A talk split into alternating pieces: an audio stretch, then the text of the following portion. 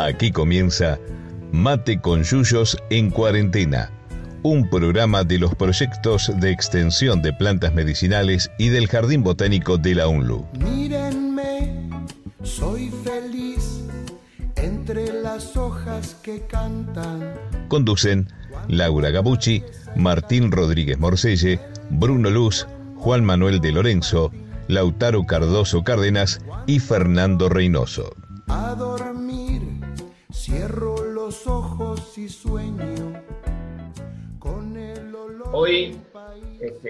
Un, programa especial. Tenemos, tenemos invitada de honor. ¿eh? Falta, nos faltan Chiquito y el Negro Lauti, que se extrañan. Esperemos que puedan estar el próximo. ¿eh? Buenas tardes a todos. Buenas tardes. Buenas tardes. Muy bien.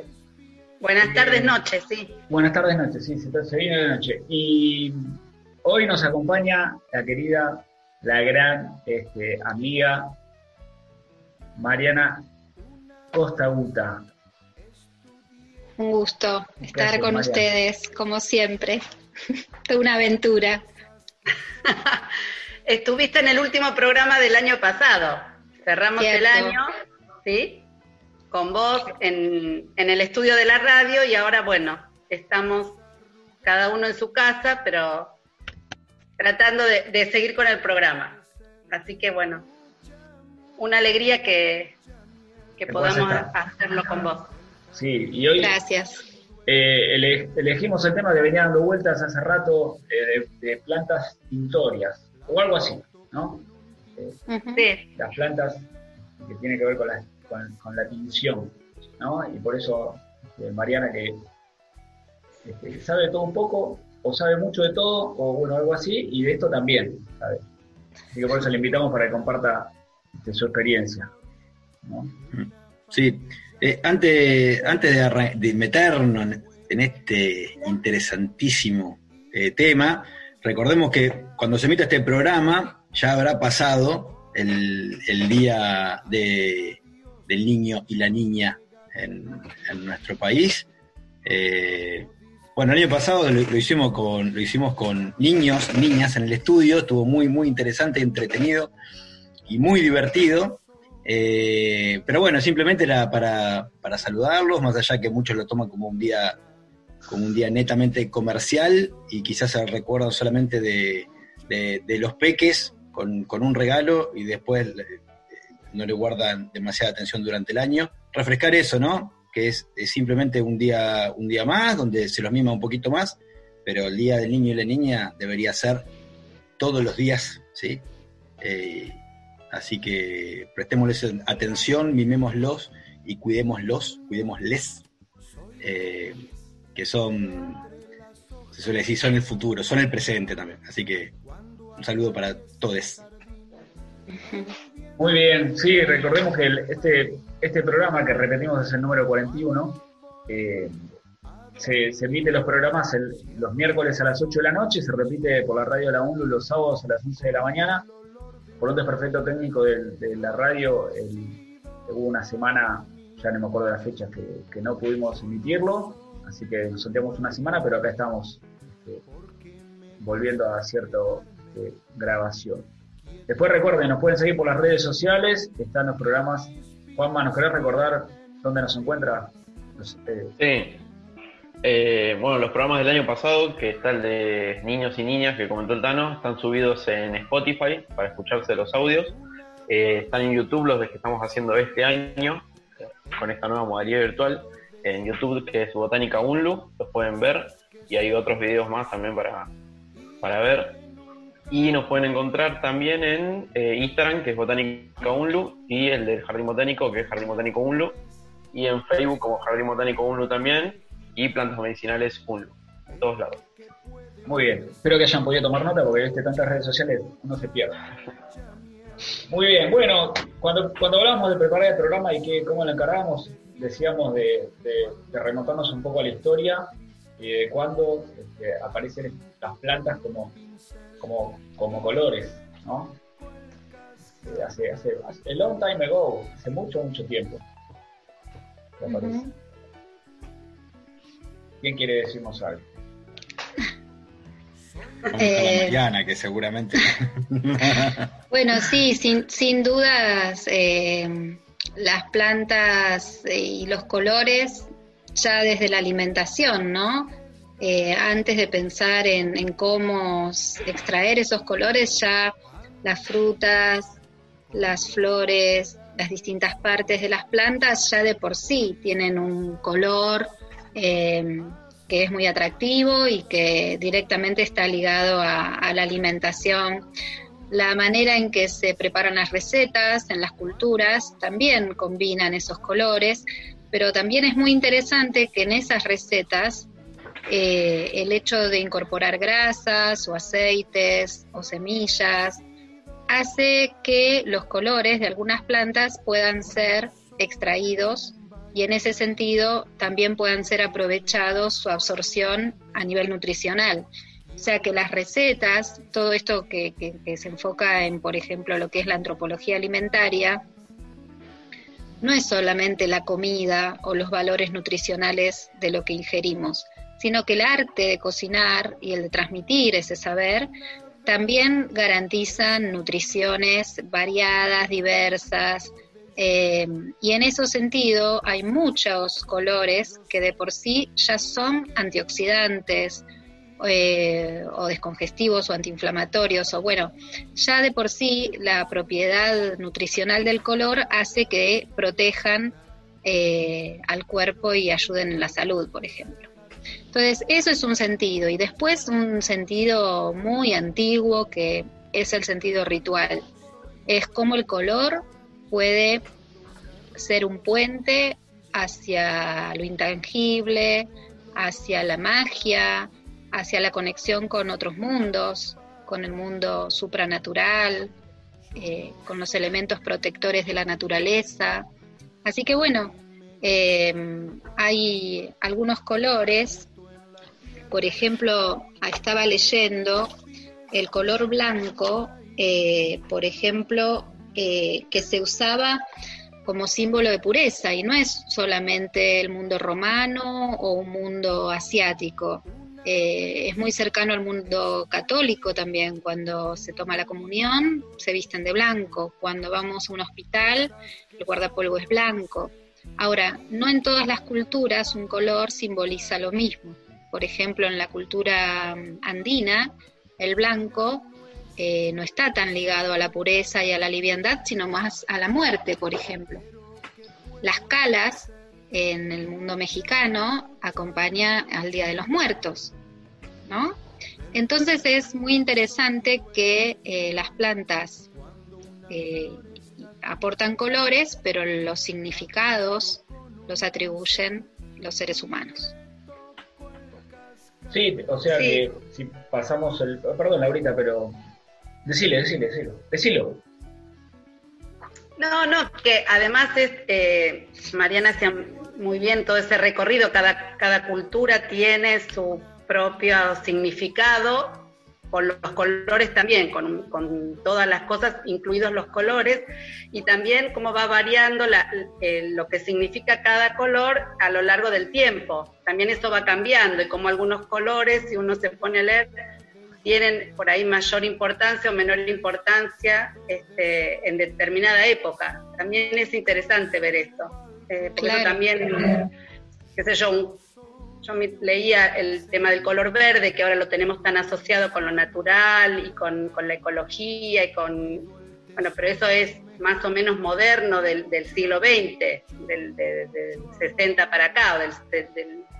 antes el color verde no, no, no, significaba nada de eso, no estaba asociado a, a, lo que lo asociamos ahora. Y como ahora uno en, en, cualquier producto, incluso que va, que va a comprar, ya si lo ve verde, piensa que tiene que, lo relaciona ¿sí? con algo este, más natural, por decirlo de alguna manera. Entonces, como los colores forman parte de todas las cosas de, la vida en realidad. Decía bien Mariana lo de la alimentación y cómo se estudia todo lo que es el análisis sensorial y la importancia que tienen los también cuando uno hace un determinado alimento para que resulte agradable el que lo va a consumir, el color es muy importante. ¿no? Claro. Así que en realidad es como uno pone a pensar y aparecen un montón de... Ahí te dejo hablar, Martín, de cosas. Sí, el, tema de las culturas también, eh, investigando un poco, por ejemplo, en Asia, en China, el, amarillo asociado a la realeza, o en Europa, el azul asociado a la realeza. Uno cuando dice sangre azul, tiene sangre azul, tiene sangre real, ¿no? Y ese color tan difícil de conseguir que es el azul, o también el rojo. O los príncipes azules, que son tan difíciles. Los príncipes también. azules. O las, ¿qué, Existen, no, no es que son difíciles. Somos de otros colores los príncipes, Mariana. No somos príncipes, los príncipes no. Después es muy interesante también que hay colores que no solamente los aportan las plantas, sino también hay animales, insectos, caracoles, eh, y también en la antigüedad había todo un comercio ligado a, algunos bichitos. Eh, bueno, el más conocido, la grana de cochinilla, ¿no? Eh, que crece. está el, que era un crustáceo, el que era de tiro, ahí en el Mediterráneo, que prácticamente se extinguió por su comercio durante el Imperio Romano, tan, tan solicitó que daba color rojo también. Exacto, sí. y el rojo es un color líder, ¿no? En todo lo que son las élites, aristocracia, imperios, eh, sacerdotes. El rojo ha sido como un color de mucho poder porque era un color difícil.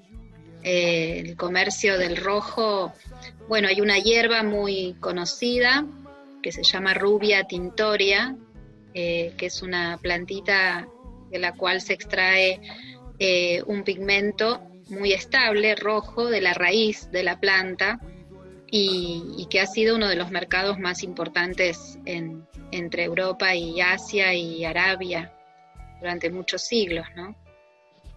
Bien, el tema de la... El tema quería hablar de la cochinilla.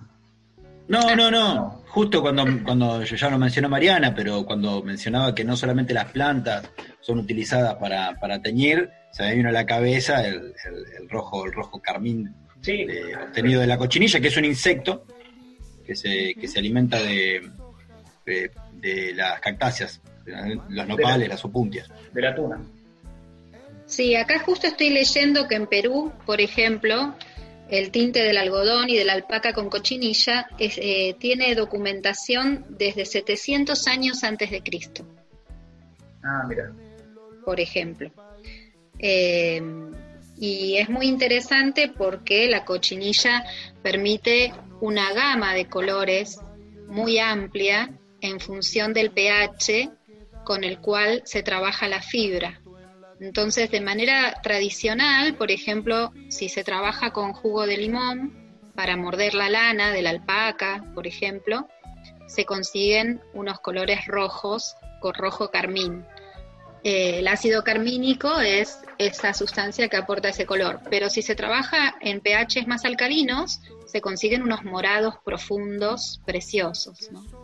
Claro, porque el, tema, lo, que iba a comentar, que también tiene que ver con la estabilidad del pigmento, la parte, hay distintas partes de la planta que se utilizan, la estabilidad que tiene que dar estabilidad, y después vamos a hablar un poco, cuando terminemos el, bloque, del tema del procedimiento y esto que vos, Mariana, recién mencionabas como mordiente, porque muchos no lo, tal vez no lo conozcan, lo que es un mordiente, para, este, para qué sirve, y algunos aspectos como el pH que vos mencionabas, este, y el ácido carmínico que suena re bien, este, y demás. Sí, sí, después lo podemos detallar eh, más en profundidad ese proceso. Pero bueno, me parece que es muy interesante pensar que, que los colores, eh, la teoría de color es bastante reciente, o sea, la humanidad usó los colores sin poder tener una racionalidad eh, sobre ellos, ¿no? O sea, con toda la, la descripción de cómo se, la refracción de la luz blanca y, poder explicar que la luz blanca está compuesta por una cantidad de, otras longitudes internas que dan distintos colores y cómo eso eh, impacta en, no sé, en la vista de un ser humano o en la vista de otro, de otro ser vivo.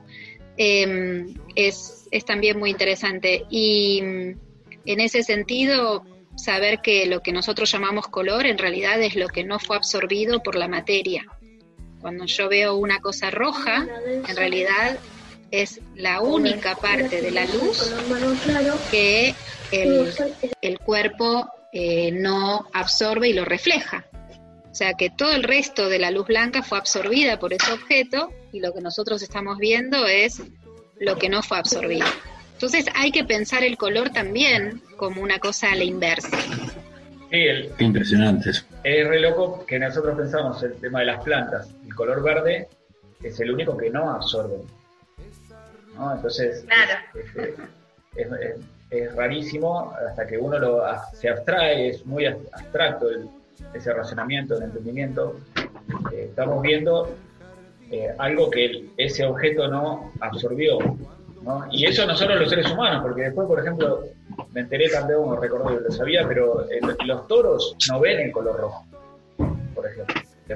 tenés que moverle cualquier trapo delante para que se toma como loco, para torearlo. En los delfines tampoco.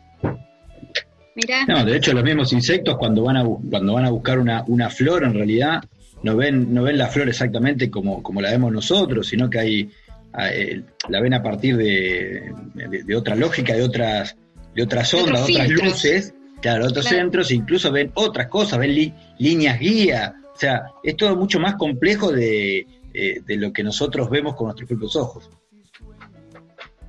Muy bien. Hablando de ver y hablando de tiempos, que no tiene nada que ver, vamos a terminar este primer bloque con un tema musical. Este, ¿Qué vamos a escuchar?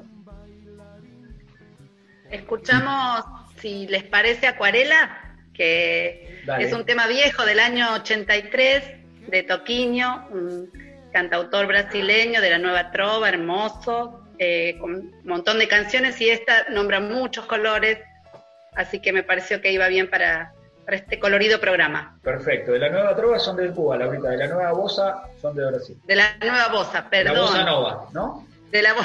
Son raro, ¿viste? Yo digo, ¿qué pasa? ¿Con nuevo? ¿Qué nueva trova? Si ahí Silvio no estaba. Son, pueblos, pueblos, hermanos. Son latinoamericanos. la nueva música latinoamericana. Hice una ensalada.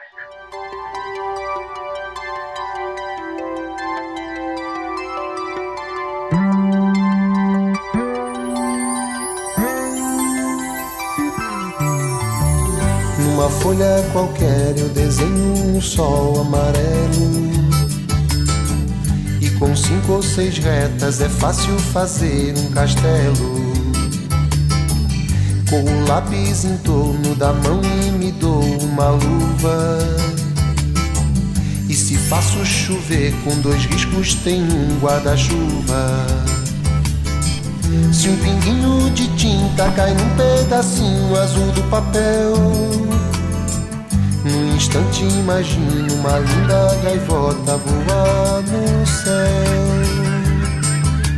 Vai voando, contornando a imensa curva, norte-sul, vou com ela, viajando Havaí, Pequim ou Istambul barco a vela, branco navegando, é tanto céu e mar num beijo azul. Entre as nuvens vem surgindo um lindo avião, rosa e grana, tudo em volta, colorindo com suas luzes a piscar. Basta imaginar e ele está partindo sereno. E se a gente quiser ele vai pousar.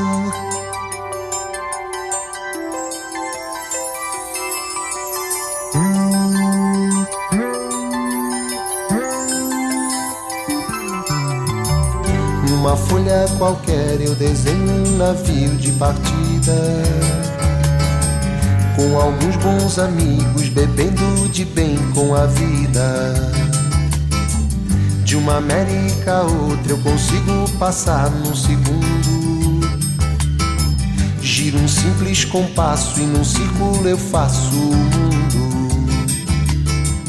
Um menino caminha e caminhando chega no muro.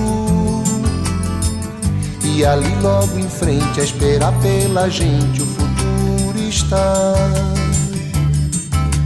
E o futuro é uma astronave que tentamos pilotar. Não tem tempo, nem piedade, nem tem hora de chegar. Sem pedir licença, muda nossa vida e depois convida a rir ou chorar. Nessa estrada não nos cabe conhecer ou ver o que virá, o fim dela. Ninguém sabe bem ao certo onde vai dar. Vamos todos numa linda passarela de uma aquarela que um dia enfim descolorirá. Numa folha qualquer eu desenho um sol amarelo que descolorirá. Com cinco ou seis retas é fácil fazer um castelo que descolorirá. Giro um simples compasso, num círculo eu faço um mundo que descolorirá.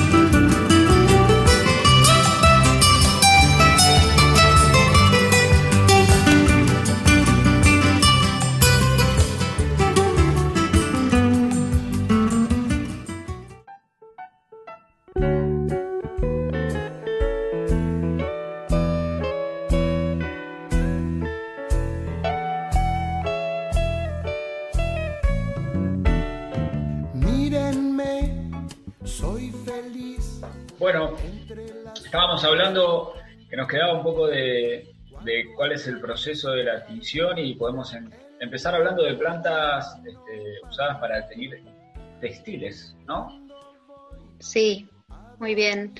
Bueno, eh, no todas las plantas que tienen color sirven para fijar sus colores a una fibra, a una fibra vegetal.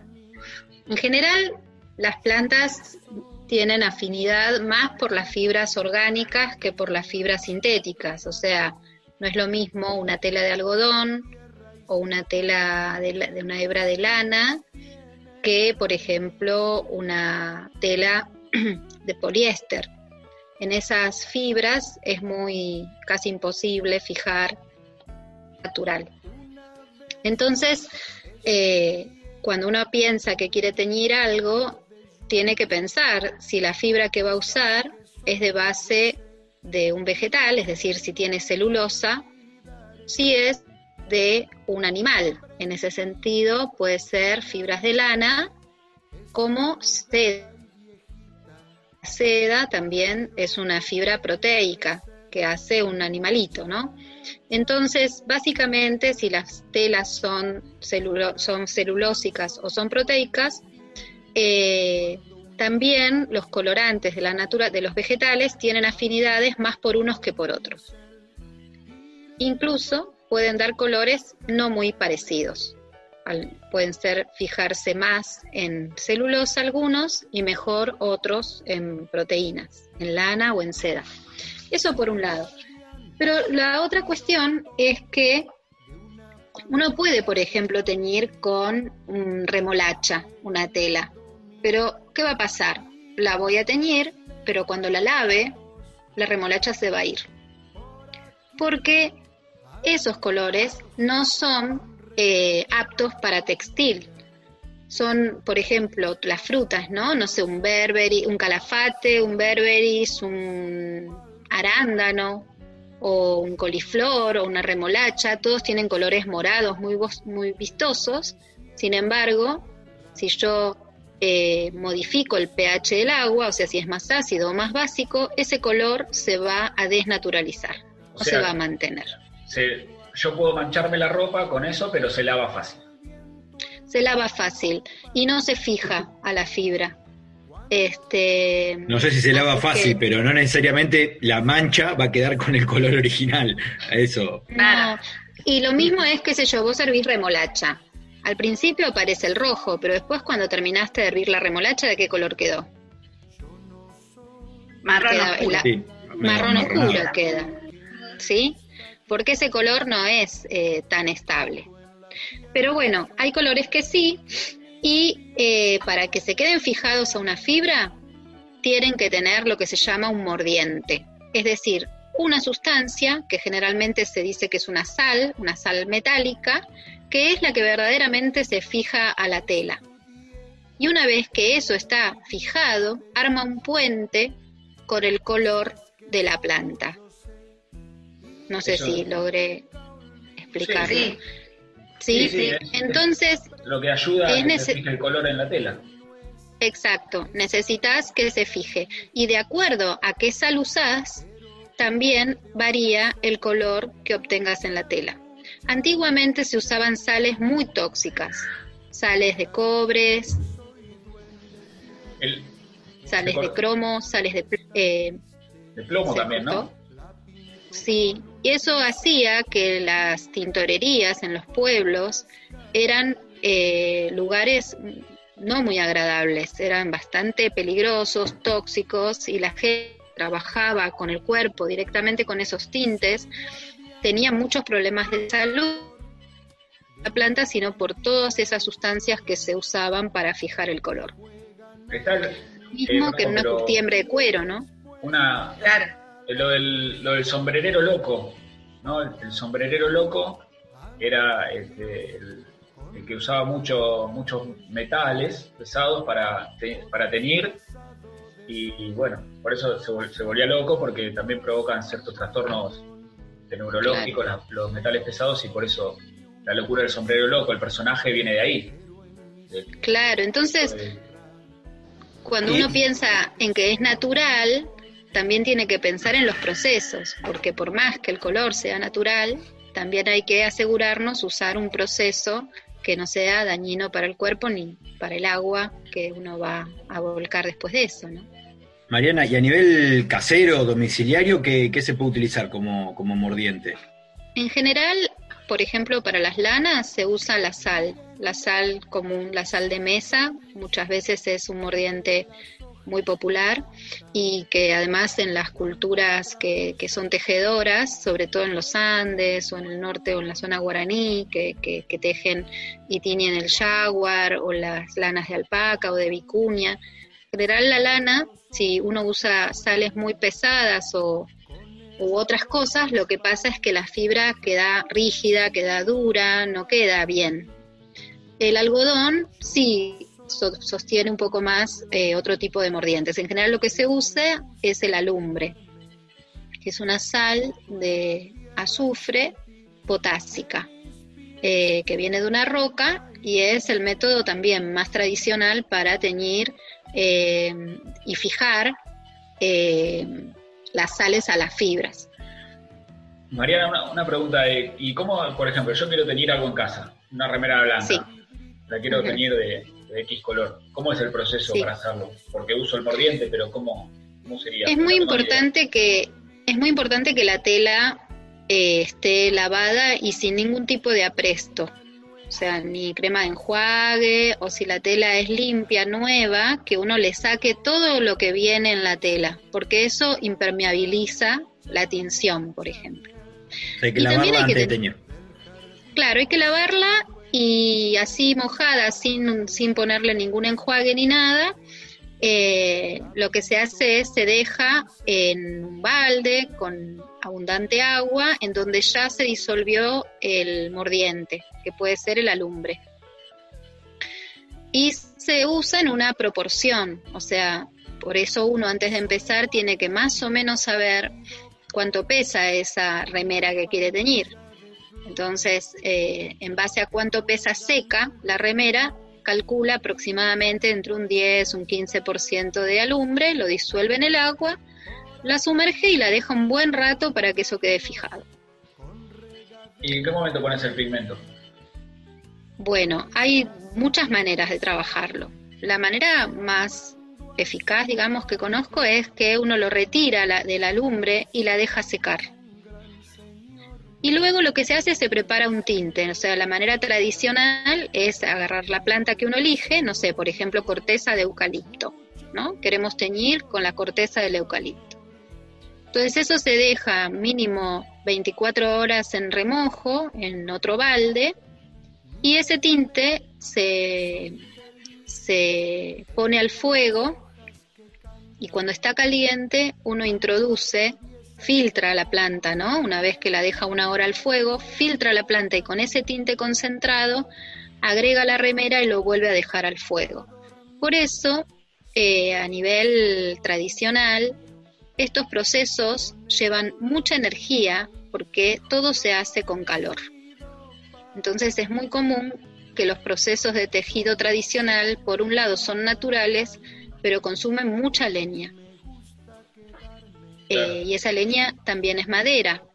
Entonces, eh, como que hay que pensar el proceso de una manera eh, completa, integral, ¿no? Para que uno pueda estar usando leña que tal vez no sobra o que no se use para la alimentación, porque si vas a, hacer esto y después no tenés leña para el frío o para la alimentación tampoco sirven. ¿Y hay tintura, hay tinturas que se puedan aplicar en frío para teñir?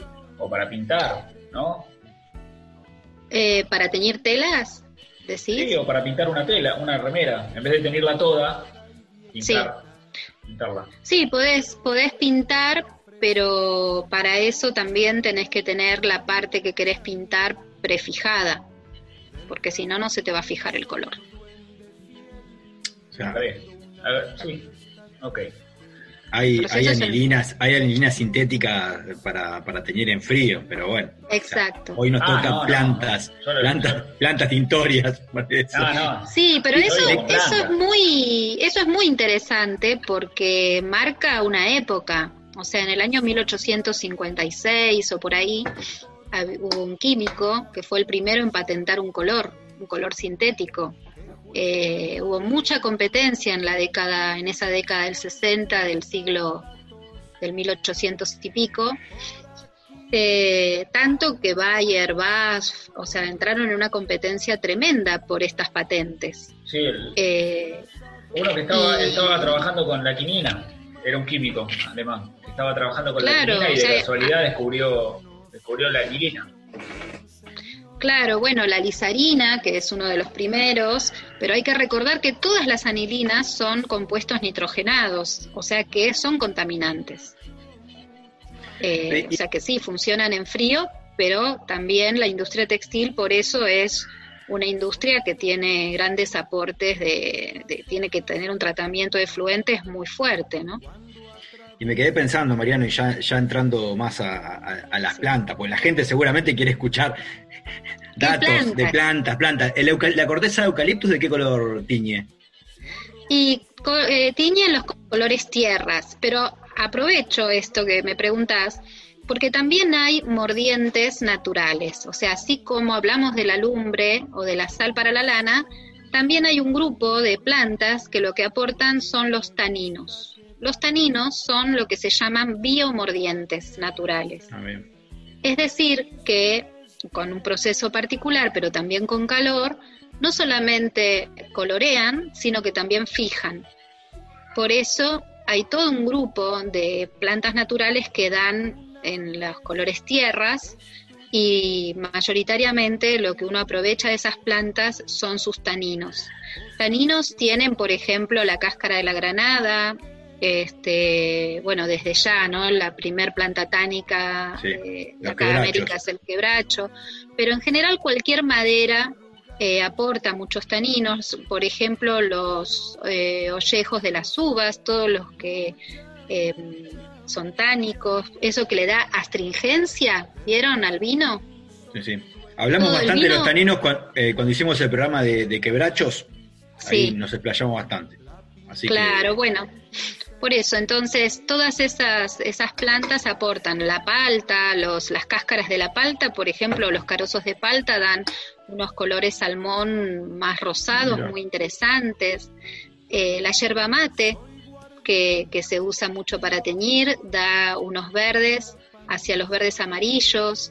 Em, después, la, cáscara, la cáscara de la cebolla, de acuerdo a si es fresca o está seca o la variedad de cebolla, puede dar unos naranjas muy lindos o unos marrones amarillentos. ¿Y esto, eh, Mariana, serían eh, colorantes naturales ya con el, con el mordiente incorporado?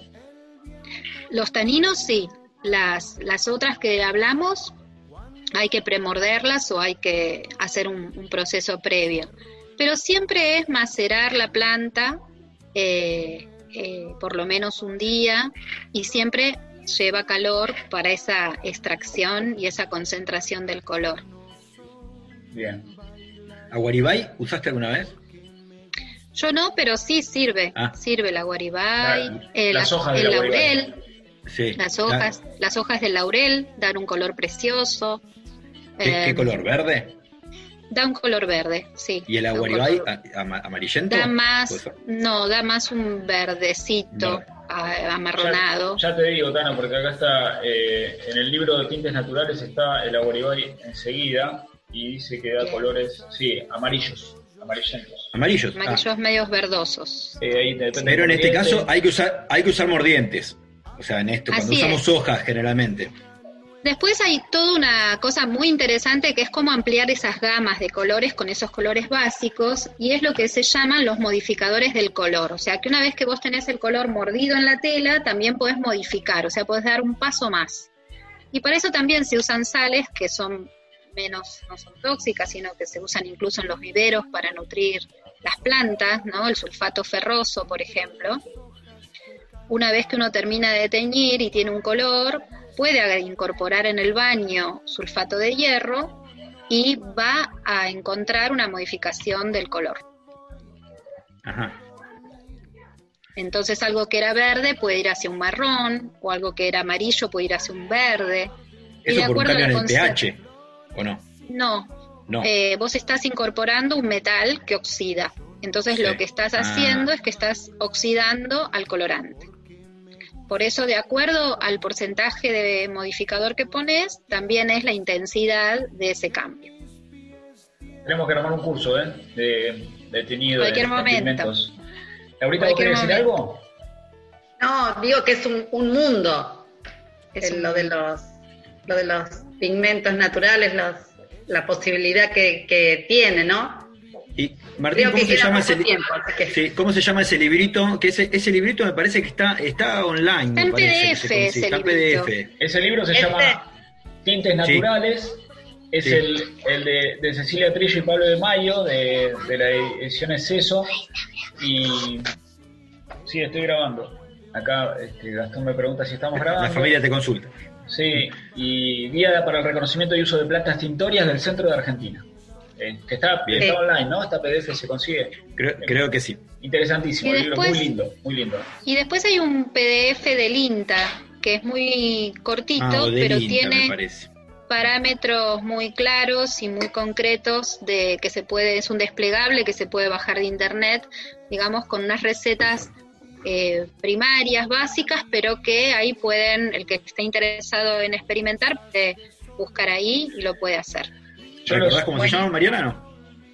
Eh, sí, ya te digo, mientras charlamos. Si no lo decimos en el próximo bloque, ¿no? Sí, lo podemos decir en el próximo bloque porque vamos a tener que, pasar a, escuchar la próxima canción. Eh, se nos acaba el tiempo, este es un mundo interesantísimo y vamos a hacer un Victorias 2. Eh, bueno, la canción que vamos a escuchar es el tango Tinta Roja, en la versión del gran polaco Goyeneche y la orquesta de Troilo. El Tinta Roja fue escrito en el 941, fue grabado en el 41 con letra de Cátulo Castillo y música de Sebastián Piana. Hermoso tango, Tinta Roja, dedicado a, se lo dedico yo total, a mi padre.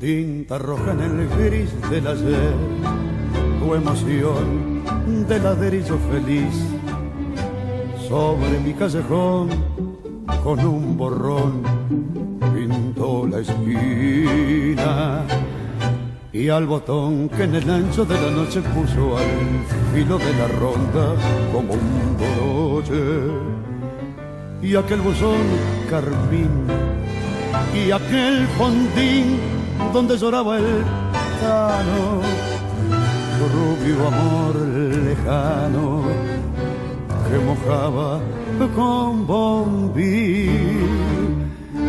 ¿Dónde estará mi arrabal?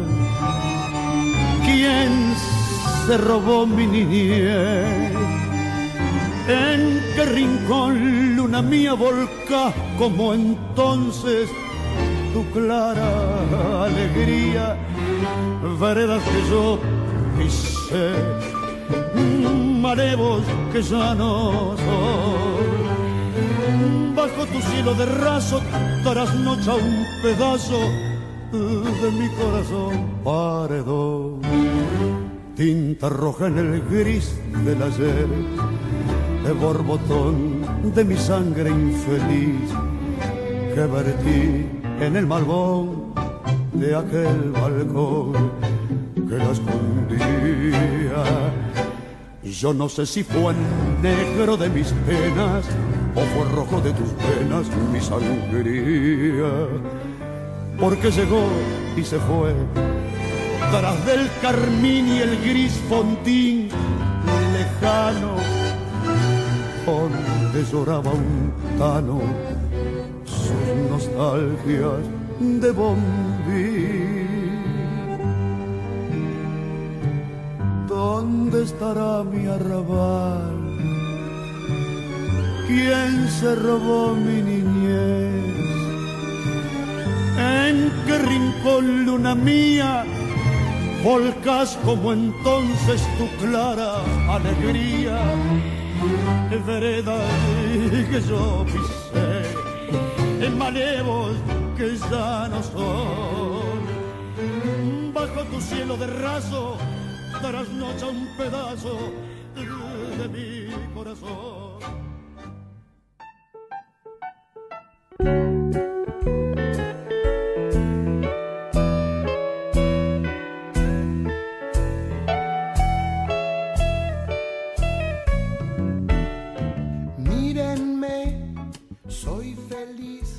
Muy bien. Este, vamos a hablar de algunas plantas y algunos colores.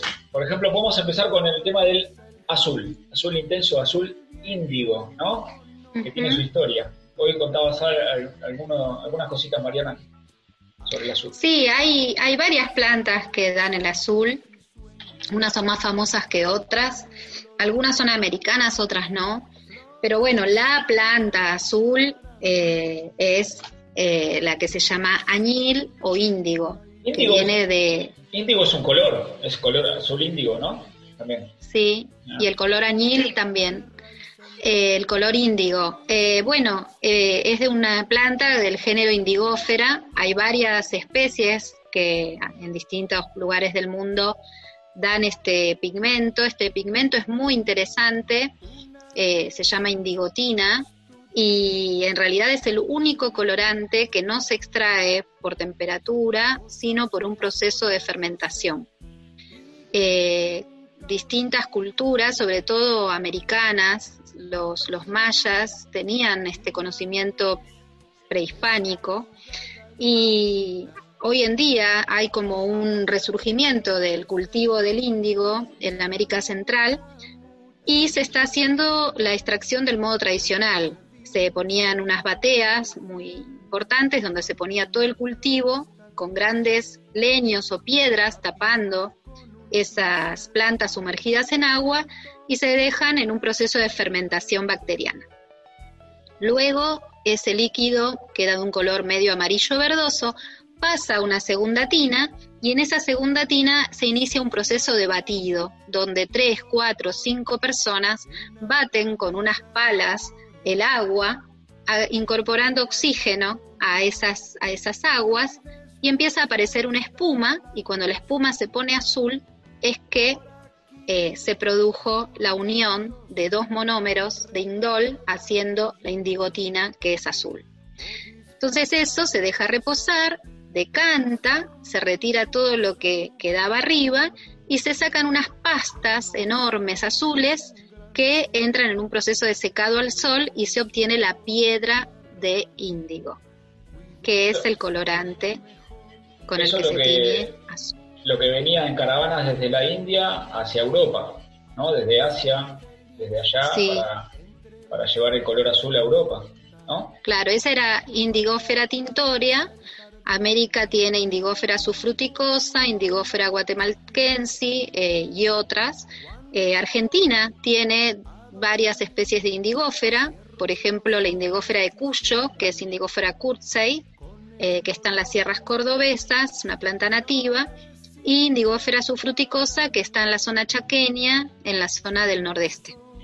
Es muy interesante, mm, Marzoca cuenta en un, libro de, del en una recopilación del año 40 de del Instituto Nacional de Agropecuario de la Argentina, eh, cuenta que Argentina fue exportadora de índigo en la época de la colonia, por ejemplo. Eh, hay cartas donde familias muy importantes le pedían permiso al virreinato del Río de la Plata para cultivar en Corrientes y en Tucumán. Hay registros de que Argentina cultivó índigo y exportó a España. O sea que es una, una planta que en zonas templadas también puede crecer. Muy bien. ¿Tenemos alguna, alguna indígofera ahí en el vivero? Este, trajimos, no me acuerdo de la especie, trajimos semillas de, de Barcelona. Es una indigofera jucunda, pero no, no sé si. Puede ser. Hay, hay, que probar, porque es, la, es la, parte aérea, ¿no? Las hojas, Mariana, que tiñan. Se usa toda la parte aérea, se hacen varias, varios cortes durante la época de cosecha. Eh, es una planta anual que da, eh, que da varios, en realidad es perenne, pero hay que esperar dos años hasta que se pueda empezar a cosechar y, y tiene un ciclo muy conocido. Eh, pero lo que también quería contar es que cuando se descubre que América tiene el azul, imagínense lo que fue, porque en Europa tener el azul era eh, un comercio muy, codiciado. Entonces, cuando América ofrece el azul, irrumpe en el mercado europeo y modifica las reglas de juego. Entonces, eh, al comienzo se boicotea este azul americano y se dice que esta planta era tóxica y que hacía daño eh, porque estaba desplazando al azul pastel, que es de otra especie vegetal, que era el Isatis tintoria. Eh, entonces así se logra establecer un tiempo más el cultivo de Isatis. Pero bueno, como contaba antes, los colorantes naturales tuvieron un impacto eh, un reemplazo, sin duda una sustitución por los tintes sintéticos a mediados del siglo XIX, ¿no? Y cambiando del azul eh, al rojo, que es un poco más este, rojo revolucionario, ¿qué, plantas este, podemos mencionar que tenían de rojo? Y bueno, la más conocida, como decía antes, es Rubia tintoria, es una raíz. Después eh, el cártamo y el azafrán son plantas muy tradicionales que ya están en las culturas egipcias, o sea, en las tumbas de momificadas hay rastros de, cártamo. Lo interesante de estas plantas es que en realidad tienen dos colorantes, uno amarillo y otro rojo, que se extraen de maneras distintas. Eh, lo mismo que el achiote americano, que en realidad tiene dos colorantes, uno amarillo, eh, que es la orellina, y uno rojo, que es la vixina, uno naranja, que es la vixina. Em, los rojos son difíciles, en realidad. Eh, son pocas plantas las que nos dan rojos. Hoy, hoy mencionabas el tema del, de la resistencia, digamos, a la luz o, lo que tiene que ver con la incidencia del sol y de la luz sobre los pigmentos o sobre las telas. Y algo, algo que limita, por ejemplo, el uso del achiote o urucú, como también se lo conoce, tiene un montón de nombres, la vixa orellana. Vixa orellana, también le dicen anato o roku, eh, se usa desde América Central hasta aquí y en todas las culturas se usa de la manera parecida. Es un arbolito, es un arbolito chiquito, muy lindo, muy lindo cuando florece, se llena de unos flores, de unos pétalos rosaditos, con muchos estambres hermosos, con hojas grandes, ¿eh? y llega hasta, hasta Misiones, en nuestro país. No resiste el frío. Por acá podremos hacer germinar alguna semilla, pero no sé si podremos obtener este, plantas. Hay que probar. hay que probar en, zonas urbanas. Lo habíamos, sí, lo habíamos visto en Formosa, ¿recuerdan? En un viaje. Y lo, vimos cuando fuimos otro viaje a Misiones, en lo de Leo en Moconá. En lo de Leo, claro. Y las semillas, tengo acá una bolsita, miren, de cómo se presenta, porque se usa para la cocina también, para teñir la comida. Esas son las semillitas. Esto es un producto de achiote de Colombia. Acá está este frasquito en casa. Y nos pintábamos la cara también. claro. Cuando leíamos en Misiones, porque hoy mencionaba Mariana cómo se usaba también los pueblos originarios Claro, es una de las principales plantas eh, de protección de la piel y también de uso para la guerra. Eh, también hay libros donde se describe la, pintura corpórea. Eh, y es interesante también porque mm, es una planta que protege del sol. O sea que también hoy, por ejemplo, se aprovechan como cosmético, como protector solar, la vixina. Eh, pero en las culturas nativas se usaba para, para pintar el cuerpo. Y eh, acá encontré la página, a ver dónde está. Dice, la Vixa dice, para pelear o para ser gentiles hombres, píntase con Vixa, que es una cosa colorada, de que hacen pelotas como de almagre, pero la Vixa es de muy firme color y, parecen muy feos, de diferentes pinturas, las caras y todas las partes que quieren de sus personas. Y esta vixa es muy mala para quitar, hasta que pasan muchos días y aprieta mucho las carnes. Y hállense muy bien con ella, además de parecérseles a los indios, que es muy hermosa pintura. Esto es de Fernández de Oviedo y Valdés de 1749, un, un libro, una recopilación de narraciones textuales eh, de estas prácticas con plantas tintorias que hacen una recopilación marzoca, ¿no? Eh, es un universo realmente infinito y una gran posibilidad también de investigación y de recopilación con todos los archivos que hay en el Consejo de Indias, en España, en Sevilla.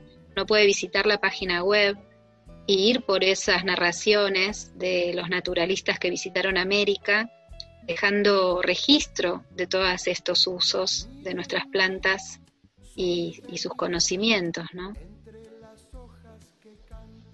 Bien, y, Mariana, perdóname, eh, para, completar los colores primarios que hablábamos, el, azul, el rojo, el amarillo, este, ¿qué, plantas?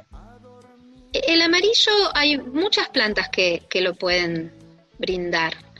El, una hierba muy conocida es la reseda luteola o guada, que es una planta, una hierba europea, eh, que da un color amarillo vibrante muy interesante. Pero después hay un amarillo eh, que se llama Old Fustic, por ejemplo, que sale de la maclura tintoria, que, se usó durante muchos años para trajes, para uniformes. ¿De, qué parte de la, de la, maclura? tintoria es una planta de la familia de la, de la morera y tiene una infrutescencia así como una pelota enorme. Tiene mucho látex, tiene unas espinas asperísimas y por eso se usa como planta para cerco. Es una planta ah, norteamericana. ¿Y qué parte se usa, Mariana? Mira, toda la planta tiene maclurina y morina, que son los dos pigmentos amarillos. Tiene muchos, más de un pigmento que aporta el color, eh, pero en general, bueno, la corteza, las ramas, eh, más que las hojas, ¿no? Eh, pero bueno, es una de las plantas amarillas más usadas. Después la amarilla, el amarillo de la cúrcuma, el amarillo del cártamo, el amarillo del azafrán, son plantas usadas estaba, estaba leyendo que el azafrán también es medicinal, pero en, ciertas cantidades puede resultar tóxico, en exceso. Lo que pasa es que es tan caro que es muy raro que, que le pongamos en exceso. Martín, perdón, ¿vos, vos maclura tintoria o maclura pomífera es la que se usa para cercos? Ah, la tintoria no es la nativa.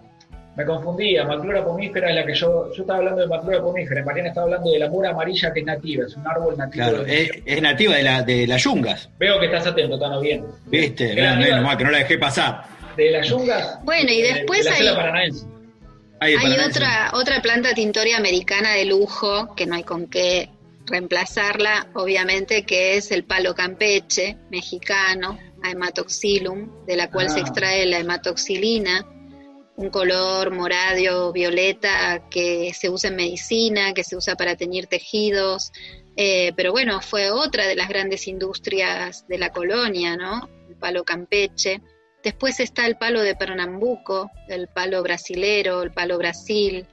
Eh, o sea que hay... El palo Brasil para, para nuestros oyentes, que justamente Brasil se denomina Brasil por este árbol que se usa la madera para teñir de rojo, ¿no? Eh, sí, es un rosa, un rosa muy interesante. Eh, la verdad es que América ha aportado al mundo muchísima, muchísimos conocimientos y recursos, ¿no? Ahora hay que ver cómo resignificamos esta valorización de la naturaleza y, y a ver si logramos hacerlo sustentable, ¿no? Sí. es una nueva oportunidad que tenemos como humanidad, me parece. Sí, este, hay que, yo creo que no hay que, no hay que bajar los brazos, hay que, hay que tratar siempre aportando lo que está al alcance de uno. Este, a veces cuesta, ayer, ayer hoy estaba leyendo que el presidente de Brasil decía que eh, una selva como el Amazonas no se puede prender fuego, así que no hay fuego en el Amazonas. Este, pero bueno, es el presidente y los, los hermanos brasileños lo han elegido para que esté ahí haciendo Sí, mucho, muchos de, mucha gente de a pie lo entiende esto que decías vos de resignificar la naturaleza, el tema que los que los que tienen cierto, ciertas herramientas de poder lo, entiendan. muchos lo deben entender, no, no, no querrán ceder ¿no? sus privilegios. Lo que hay que hacer es ver cómo construimos y empoderamos al, soberano para que eh, logremos cambiar un poco las cosas porque no llegamos al fin. O sea, vamos a llegar al fin antes de que sea el fin.